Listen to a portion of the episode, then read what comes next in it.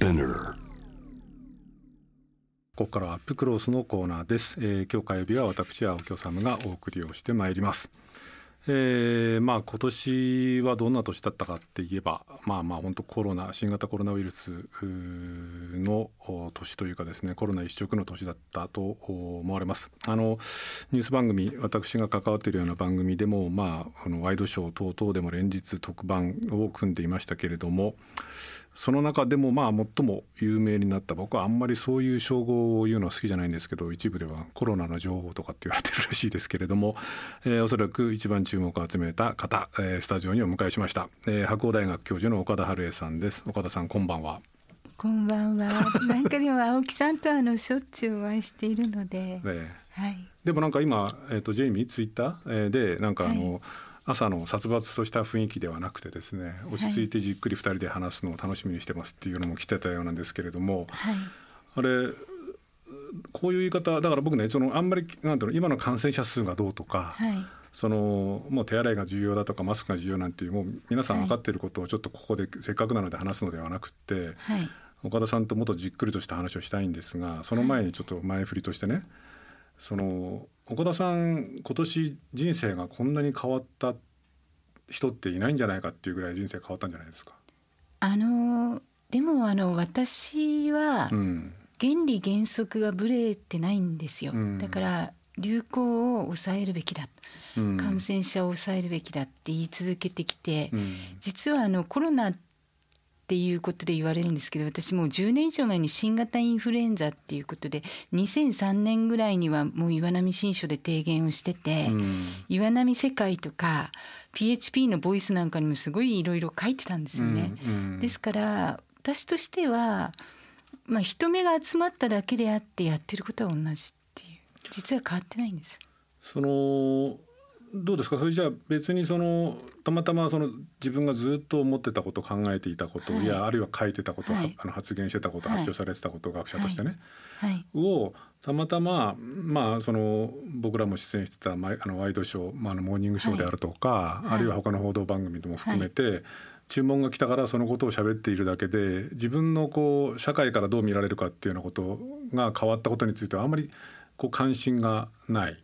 あの全くないです。うん、っていうのはあの私はあの新型インフルエンザだとか鳥インフルエンザの問題で感染症研究所にいる時からパンデミック政策や対策をやらせられてきたわけですね。うん、ですからもう2003年には岩波新書で感染症と戦うっていうので、まあ、正論を書いていて、うん、それから SARS が来たりとかそれから MERS の問題とか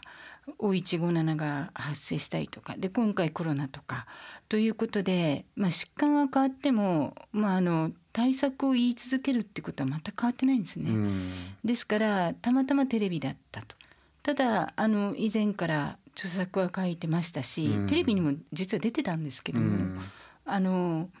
たまたま今回回数が多かったから目立ったのかなっていうぐらいのもんです。どうなんですか？そのでもね例えば、はい、これだけそのまあ日本だけじゃない世界的な、まあ、一大関心事多分これから人類史の中できっと2020年って年はね、はい、大きなこう年として多分刻まれてその原因としてその感染症の問題がクローズアップされるわけですよね。はい、でそういう中でまあ運命的にそのあの岡田さんがそういうことたまたまテレビでそういう日本で役割を果たしたんだけれども、はい、結構バッシングもされたじゃないですか。はい、そのまあまあ週刊誌だったりとかメディアだったりとかそれはまあ僕らのメディアの、まあある種宿話でもあるんですけどね、はい、バッシングされたりとか、はい、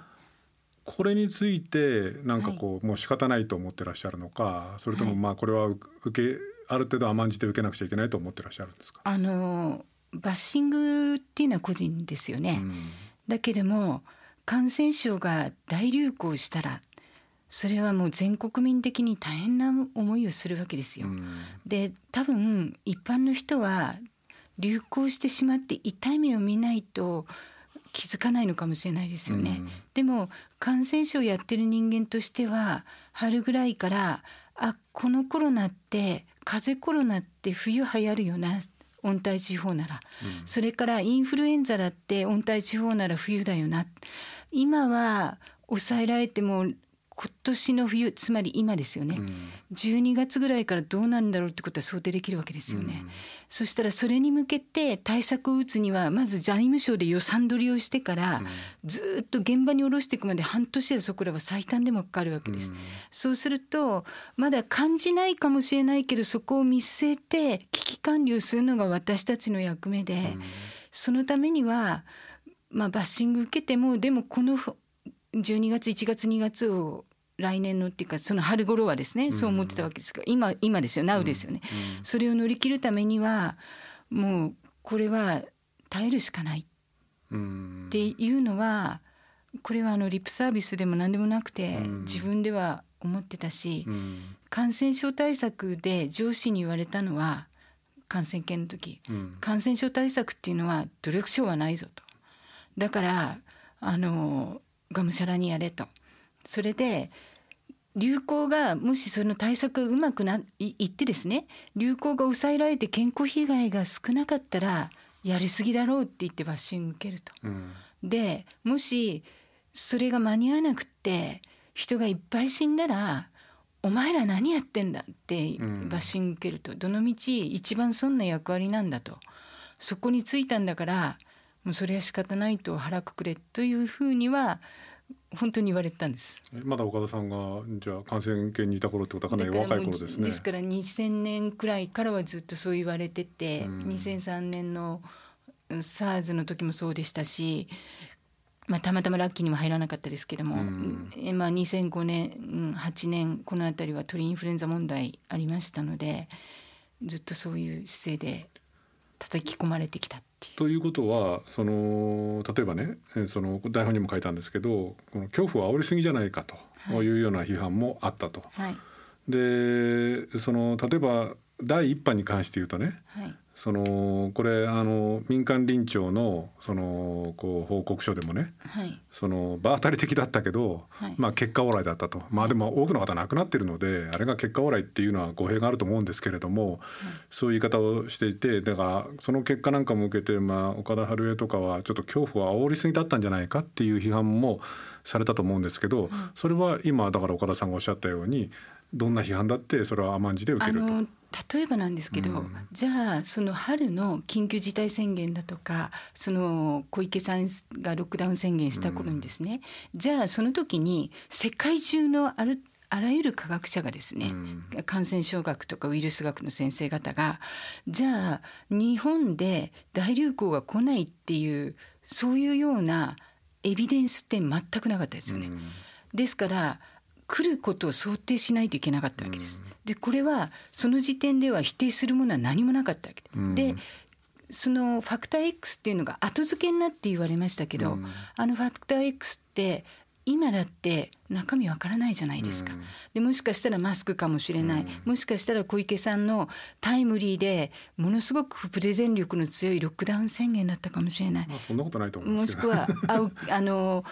首相の緊急事態宣言が間に合ったのか、うん。それか私たちがな私たちが今でもわからない何かファクター X があったのか、その X があったのかないのかも今わからない状況で、うん。そんな楽観視で国民の生命にかかるようなことは安直なことは言えなかったと。であの時点ではそうだと思うんですね。でも今これから冬に向かってファクター X がはっきりしていない、まあ、あのいくつか候補ありますけどもその中で感染者数が増えてきていると医療が逼迫してきていると年末大丈夫だろうかっていうのが、まあ、私の一番の辛いところです。その前にねその話もちろん聞くんですけどその前にちょっとせっかくなんで岡田さんなんでこう感染症をね、その自分のこうまあこう生涯の研究の対象にしようと思われたんですか？あのたまたまです。うんあの私はあの修士課程はあの生化学やって、うん博士課程は免疫学だったんですね。でそれでたまたまあ公募があって、えー就職した先が国立感染症研究所で、うんそこではワクチンの国家検定をやっていた部署だったので、はい免疫の人が欲しかったみたいなんですね。うんでそれで免疫学やってる人間がまああのいいだろうってことで採用されたんだと思うんですけども、うん。でたまたまインフルエンザだったしはしかだったしムンプスおたふくだったし、まあ、あのその他ルベラだ風疹とかですねミズルスはしかだったりとかそういう部署だったっていうだけの話です。うん。え僕ねこれ余計な話ですけど岡田先生のあの白鴎大学のね、はい。プロフィールっていうかあの、はい。見たら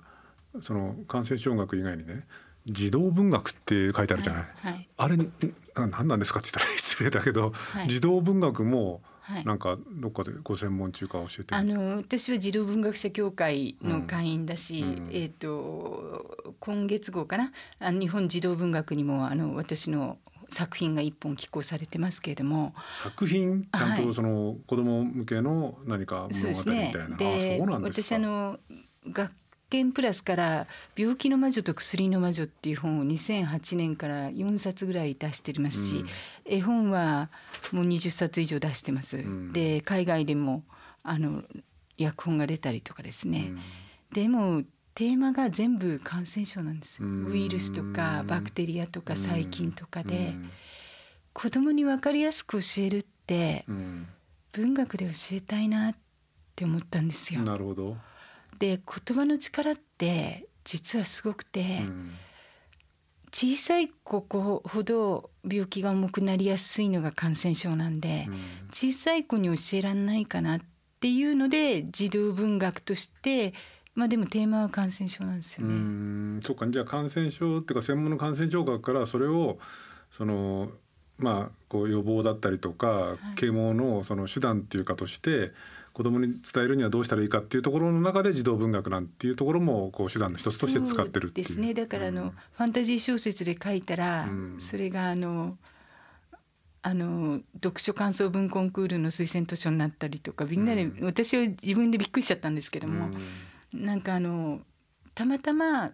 プレゼンの仕方を変えたっていうんですかね、うんなんかアメリカなんかは新型インフルエンザのパンデミックの対策の時にまず映画を作って国民に見せたりとかあったんですね。うんでそういうものに対してじゃあ原作書こうかとかそういうことであの小説とかそういうのも書いたと。で多分書いてくれって言われたから「はい」ってやってるうちにに書けちゃったっていうだけなんです。なるほどでそれでねその感染症に話戻すんですけどその感染症をこう生涯の研究テーマとすると、はいこういうことにまあこうたまたまなのかなったと。はいで僕らみたいなこう感染症ってものをそのこう真剣に考えてこなかった人間からするとねだってこれ何もない時だったらこんなこうあまり役に立たなそうな学問ってなない感じするじゃないですか。そうですね。でところがいひとたびこうなってみるとその岡田さんがさっきおっしゃったように、はい。そのある意味で身を挺してそのある意味恐怖を煽らなくちゃいけないし逆に言えば空振りでもきちんとこう警告を発しなくちゃいけないし、逆に感染がひどい状況になったらまた責任を問われるしっていうその結構ある意味でシビアな学問ですけど岡田さんこう2020年のこの新型コロナみたいなことが起きるとはい。いうふうにはやっぱり思われてましたか？あのコロナで起きるかどうかわかんないんですけど、うん。新型インフルエンザは必ず来るなって思ってたんですね。うん。だから鳥インフルエンザでは怖いのがあったのであのそれに対する、まあ、いわゆるパンデミック対策っていうのは、うん。あの今だって日本世界中で6700万人ですよね。でそれで140万人ぐらい死んでますよね。で今世界的に見れば死亡率しあのし死亡順位ですか、うんコロナ3位になってるじゃないですか。日本だから大したことなさそうに感じるけど世界で大変なことになってるわけです。だから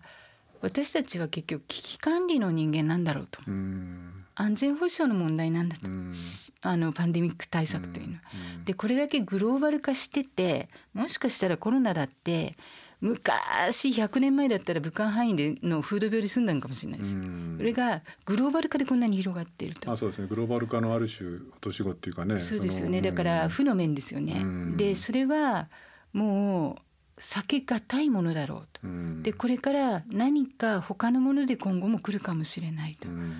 うんだから結局危機管理や安全保障としてまああのそんな役回りなんだけどやっていく人間が私の後にも続いていかなきゃいけないんだろうなと思います。ということはその今年のまあ、まあ実は去年の年末くらいからね中国武漢周辺ではそういうあの感染者出始めてましたけれども、今年に入って2月にそのダイヤモンド・プリンセス号があったりとか、その前後からまあもちろん岡田さんはテレビ中心にこうメッセージ発していくわけですけれども、ああやっぱり来たかっていうこう感じでしたか？ああコロナが来てるんだと、でまずはもう一回これをどうにかしなきゃいけないと、ただ他も来るかもしれないので、あの鳥インフルエンザも今問題がポコポコ出てますので、だからやはりいろんな、まあ、世界中にネットワークあります。でそういうようなものを注視しながら、まあ、海外の友達研究者なんかもディスカッションしながらやってきたっていう。そこでねそのぜひ岡田さんに伺いたいのは岡田さんまあもちろんなかなか申し上げあのおっしゃりにくいところもあるでしょうけれども、はい、そのこう科学とねその政治の関係、はい、あるいはメディアの関係もそうかもしれないですけれども、例えば直近だと我々がすごく記憶に残っているのが、はい、福島の原発事故の時ですかね、はい、つまりその科学っていうのはまあそんな単純なものじゃないんだけれどもある意味客観的なものである意味その厳然たるデータとか数字とかっていうものに裏打ちされたもので,、で科学者っていうのはそれをきちんと提示するものだと。いうふうにこう思っている人がまあ多いと思いますしそう僕も思いたいんですけれども、例えば福島の事故の時なんかを見ればどうやらそうじゃないと。その事故が起きた時にこれは安全だ大丈夫なんだそんな心配じゃないすることじゃない大したことならないじゃないかならないだろうなんて言ってた人たちが、まあ、原子力村なんて言われてね、その、まあ、原発マネーだったりとか大きなその政府の枠組みの中でこうそこに雇われたりとかして科学者の役割を果たさなかったじゃないかっていうふうに思った人たちがたくさんいたと思うんですけれどもその感染症とかねの世界っていうのはこうどうなんですか？今回ね岡田さんはじゃあこう使命感で必死にこうメッセージを発してバッシングもある意味感受するってことなんですけれどその役割を総体として今果たせていると思いますか？まああのサイエンスをやる人っていうのが科学者だってあるとしたら、うん、サイエンスだけを専門家委員会の方も分科会の方も貫けばいいと思うんですよね。うん、だから分科会はいろいろあるんですけども、うん、分科会でもサイエンスでいる、まあ、感染症学ウイルス学の人はそれだけで貫けばいいと思うんです。でそれで経済の人は経済を貫けばいいと思うんですよ。でそれを判断するのは私たちの国民が選んだ政治家であればいいと思うんです。私あの私の友達なんかも尊敬してるって言ってるんですけどもあのあの米国のファウチさんは、はい、トランプさんと堂々と渡り合ってるじゃないですか。そうですなんかファウチさんが言うと、はい、厳しい話でも、楽観的な話でもなんとなく信用できるなっていう感じしますよね。結局信用っていうことを勝ち取ることが、うんあの国民が安心をもたらすんですね。信用がなければ誰も行動変容してくれないじゃないですか。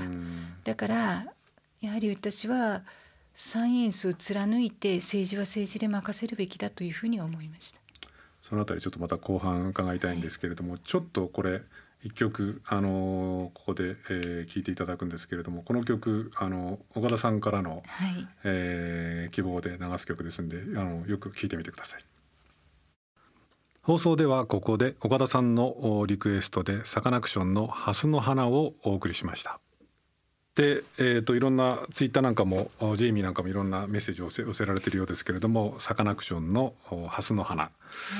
い、一緒に聴いてたらこれまあまあ僕が変なこと言う前に岡田さんこれどうしてこの曲をこのかけてほしいというか思われたんですか？これって、うん、芥川龍之介さんの「雲の糸」の話ですよね。うん、で雲の糸苦しむ僕を引っ張り上げてよってなってるじゃないですか。うん、それってまさに今の私で、うん、で終わらないな疲れる夜が待っていると。だから終わってないですよねコロナ。うん、で春からずっと対策してよと、だから検査して市中感染上げるの上がるの防ごうよと。冬来るの怖いからって思っててもうクリスマスがツリーがあると、うん、でなんかこれからどうなっちゃうんだろうって思うと医療持つのかと思うと苦しむ私を引っ張り上げてよ雲の糸って思いで、うん。うん、あれですね他のところも今朝逃した逃がしたあの小さい雲どうしてるだろうっていうのも春に逃したあの小さい雲はどうしちゃっただろうっていうような 感じもちょっとしちゃう感じもしますよね。私はあのモーニングショーで青木さんと玉川さんと羽鳥さんとずっとやってきましたけどあのやはりやってきたことやっぱりそれはあの時点で最大のことをやってきたんだと思うんです。うん、岡田さんとしてはですね。多分番組としても。うん、でやっぱりこの山口一郎さんの詩っていうのはもうものすごく詩が良くて、うん、で文学的で多分この人フォークもフォークソングも聞いたことあるような人かなと思うんですけどもそれにこんな曲をつけるんだっていう曲がいっぱいあるんですよね。うん、で今の私の心情っていうのはハスの花なんだっていう。あのー、そこで先ほどの話のね前半の話の続きなんですけれども、はい、まああの科学者あるいはその学術に関わるものっていうのもまあある意味人間であってね、はい、でまあそのそれこそ白い巨頭じゃないけれども、はい、ある種の組織の中、はい、あるいはある種の力構造的な力関係の中で生きてるわけですから、なかなかこう自分がやるべきことあるいは自分が考えていることをストレートにこう行動に移したりとか表現できないっていうのは僕もよくわかるんですね。僕もメディアの片隅にいてね。えー、ただそのどうなんでしょう。その岡田さんがご覧になっていて例えばさっきちょっとお話になられましたけれども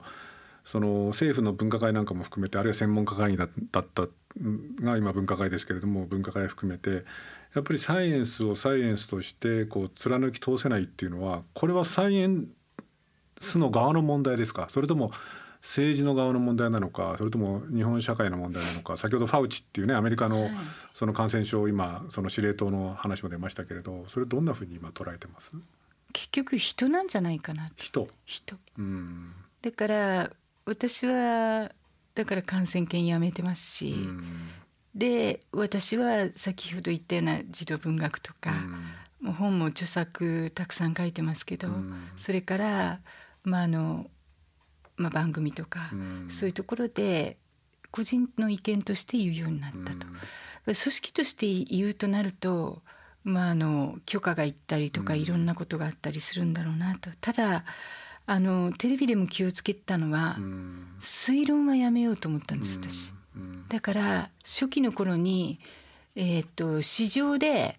発生したじゃないですか、うん、もう遠の昔にもう皆さん忘れてるかもしれないですけど海鮮市場で、うん、であの市場って動物入ってるから、うん、動物から人ってなってたじゃないですか、で中国政府もそういうふうに言ってたし日本もそう日本政府もそういうふうに公言してたわけですけど、人から人へはあの限定的だとか確証がないとか、ただあの時に本当に動物から人なのかなって。人から人って言ってたら嫌だなっていうのをずっと本番中も思ってて、ただ確証がないし、それ言ったら本当の煽りになっちゃいますから、だから証拠があることを言っていたと。ただやっぱりあったんだよねっていうのが後になって分かった時にちょっと辛い辛かったですね。もっと早くこう公表してほしかったっていう。うただその今推論をおっしゃらないっていう話もそうなんですけどねこれ、まあ、僕の個人的な印象なのでこの多くのリスナーの方々とかテレビ見た人たちの岡田さんに対する評価って違うのかどうか知らないですけれども、まあ、政権なんかはね結構岡田春江の発言を随分気にしてたようで、なんか一部の報道だとね一番こうあの政府でチェックしてたのが岡田さんの発言だって言うんだけど、僕の印象は岡田さんの発言ってむしろ僕とかねそれこそ玉川徹さんあたりが政府批判はするんだけど、岡田さんはどっちかっていうとそういうことはほとんどおっしゃってなかったっていうか意外とこう控えめだったっていう印象があるんですけれどもご自身はどうだったんですか？いやわからないですけど、もしかしたらなんですけどこれはあの不損かもしれないんですけど、私の発言を私だけでやってるわけではないんです。私の周りにはあのたくさんのサイエンティストが後ろにあのくっついていて、えー、でそれは国内外含めてトップクラスの方々とディスカッションしてます。だからもしかしたらサイエンスとしてどう評価してるのかっていうのを見てくださったのかなっていうふうには思っています。うんで現実に政治家の方から、うんあの本当に与野党関係なくたくさん携帯電話に電話かかってきてどうなんだ、ああなんだっていうことは聞かれます。うんそれは与党の方も政権の方もそうです。うんだからそういう意味では別にチェックされたからって言って悪い風にチェックっていうよりどういうことを考えているのか、どういうことを言ってるのかっていうのをあの見ていただくっていうことは悪いことじゃないなとは思うんですけど。さっきね岡田さんがいこう、そのサイエンスの側の人間がこうそのきちんとした自分の思っていることとか考えていることとかデータっていうものを示せるか示せないかの違いっていう話について人の問題ではないかというふうにおっしゃいましたけれども、これやっぱりそのこれは別に多分サイエンスの世界だけの話ではないですよね。例えばメディアの世界だってそうだろうし、政治の世界だってそうだろうし、あるいはいろんな今多分こう聞いてくださってる方もいろんな組織だったりとか、いろんなしがらみの中で生きてるんだけども、やっぱりその中で人としてこう自分がなすべきことを言わなくちゃいけないことこう役目みたいなことっていうものに対してどこまで誠実でいられるかっていうこういうことだってことですか？うん、そういうことだと思うんですね、うん。それから日本って平和だったんですよ、うん。ですからよく一頃ちょっと前に、うん。空気読まなきゃってなったじゃないですか。うん。で例えば各々の人がちょっとずつ空気を読むわけですよ。うん。でちょっとずつリスクヘッジをするんですよね。うんこう言ったらひこう言われるんじゃないかとか人に嫌われるんじゃないかとかこういう反発来るんじゃないかとかそういうねちょっと立ち止まった時にそれはそれでそれだけだったらいいんですけどそういうのが個々人でいっぱい黙り黙っていろんな大きな組織になっていった時にだから一人の人のちょっとしたそういうためらいとか戸惑いとかそういうもののリスク管理が本質を見極めにくくなっちゃったんじゃないか。だからコメンテーターの方がもう何言ってんか分かんないようなどっちでも通れるようなコメンテーターの方もいるじゃないですか。で私は多分それはやらないんだと思うんですね。うんでこの頃あの尾身先生、まあ、私尊敬してますけども、うん政府の分科会政府の分科会の尾身先生がこの頃かなり激しく言ってますよね。うんだから私からすると前言ってたこととちょっと違うじゃないですか、うん。変な話かなかなり態度が変わって、言うことが変わってきたですね。まあ言うべきことは言わなくちゃっていう感じになってね。感じになってきて前はうんそうでもなかったじゃないですか、だからとうとう危なくなったのかなって思ったりとか、うん。だから本当にやっぱりふ冬が来るのかなって思ったり。じゃあそのために何をするのかって言ったら年末年始の前に医療をどうにかしなきゃっていう思いがありますよね。ちょっとこう失礼なというかね、はい。物質系なというかこうお気持ちを悪くするような質問になるかもしれませんけれども、さっきのサカナクションの歌にあったようにその今朝逃がしたあの小さな雲っていうかね。要するに岡田さんはずっとおっしゃってましたよね。その僕はそれはよく覚えてるんですけれども第一波の頃から秋冬は大変だと。秋冬のためにその備えなくちゃいけないんだっていう話をずっとされてて、はい。僕はそれをすごく印象に残ってるんですけれども、はい。そのこうそれが4月5月6月7月8月夏を超えて、まあ、夏にちょっと軽いというか第2波ありましたけれども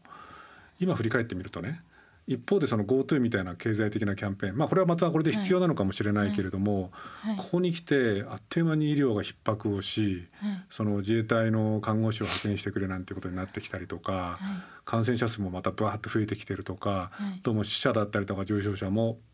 案の定増えてきてると。なのにあまりこうそちら側のね医療機関への支援であるとか、はい。検査体制戦略的に検査をするとか、うん、そういう準備がほとんどこの間できてなかったように思えるのはこれは秋冬が大変だよって言われおっしゃり続けてきたにもかかわらず岡田さんとしてはこれはこうそこにこう寄与できなかったっていうなんかこう無力感みたいなのは感じられますか？あのもっと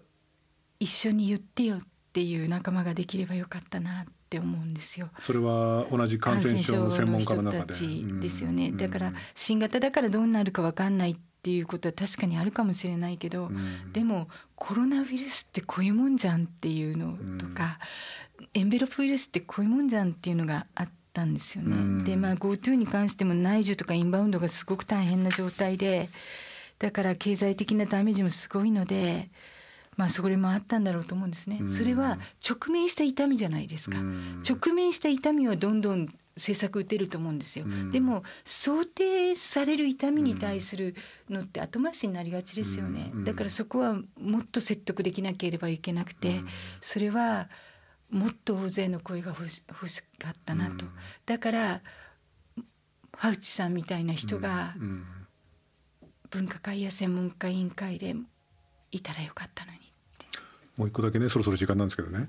女性だからなんかある種不利っていうかね叩かれやすかったりとかっていうようなことっていうのは感じました？ああそうかもしれないなと思います、うん、だって私よりテレビにいっぱい出て、うん、もっとなんか叩かれやすいようなこと言っている人もがいます。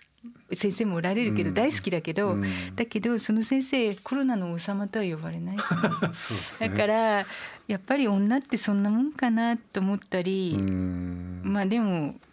私はそう生まれちゃったんだからしょうがないかなみたいな。わかりました。あのー、最後にちょっと岡田さん最近ご著書また新たに出されてこれがま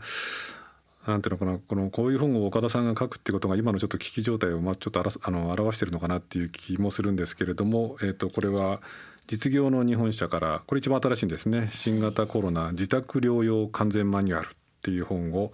出されましたね。あの税別で1200円ですか、まあ、だから自宅療養っていうものをこれまあせざるを得ない、まあ、もう実際にせざるを得ない状況の人もいるんですけれどもこれはさらにこういう形の人は増えていくだろうと。そういうことで出されたんですね。そうですね。でも、うん、だからもうハイリスクとか重症な人とか高齢者しか入もう病院に入れない可能性がありますので、うん、だから自宅療養で多分熱も出る人もいるだろうと。であのこれはあの厚労省の元の職場にも50冊寄付をしましたので、うん、だから国も国民に対して自宅療養ならば今待機の人たくさんいるじゃないですか、うん、そういう人にどうやって自宅療養するかってだって昭和の時代と違って今セルフメディケーションなんてみんなできないから、うん、そういうのを示してくれそのひな形にしてくれっていうんで夏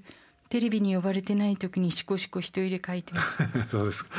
ぜひでもこれ僕もあの手元にありますけれども、えー、興味ある方っていうかまあこれその差し迫った必要性であの読まれる方が多いと思いますけどもぜひお手に取ってみてください。えー、今夜は、えー、感染症の第一人者で白鴎大学教授の岡田春恵さんにお話を伺いました。あのなんかちょっと最後質問で元気なくなっちゃいましたけど元気は出してくださいね。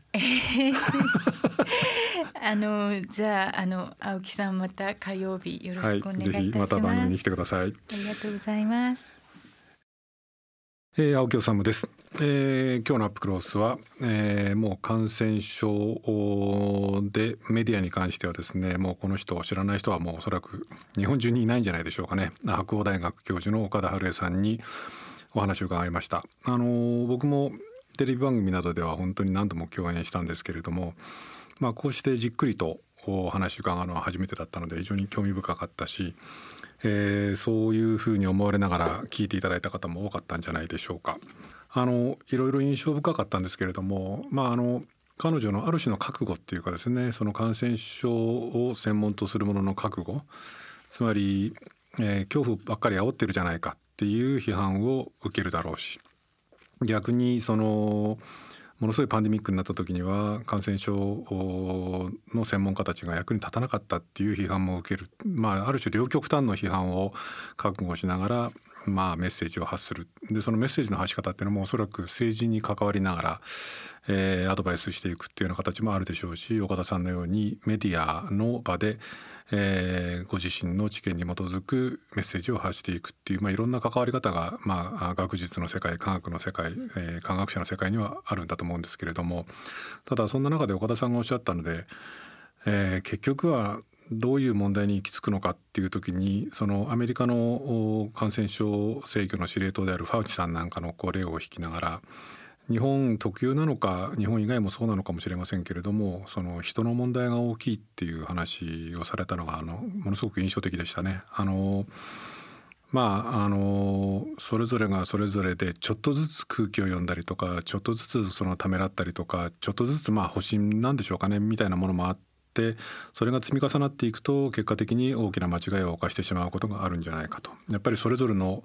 人がそれぞれの場所で自分のこう役割だったりとか使命だったりとか果たさなくちゃいけないこう仕事っていうものをきちんと話す果たさないことが結果的にこうよろしくないっていうふうなお話だと僕は理解したんですけれども番組の中でも申し上げましたけどもこれはそのサイエンスの世界とかですね感染症の世界だけの話ではないですよね。あのメディアの世界ももちろん僕もそうですけれどもあるいはいろんなこう会社だったりとかいろんな組織の中で働いてらっしゃる方あるいはそのいろんな人間関係の中で生きてる中でもちろん人間関係を大事にするために空気を読んだりとかですね時にはこういろんな上な言い方で物を言ったりとかこう動いたりとかっていうことももちろん全面的には否定できないんですけれどもしかし本当に肝心な時には自分が言うべきこと果たすべきことやらなくちゃいけないことっていうのをきちんと果たすでその集大成としていろいろな問題に我々は対処できるんだろうなっていうあたりがすごく印象的でした。あの岡田原さんに対する印象僕自身もちょっと変わりましたけれどもおそらく皆さんも少し変わったんじゃないかなという気がします。まあそんな岡田さんまた多分テレビに出たりとかですねこの番組にも来てくださると思うんですけれどもそんな思いを持ちながらちょっと彼女の発言にもちょっと注目していきたいなというふうに僕は思いました。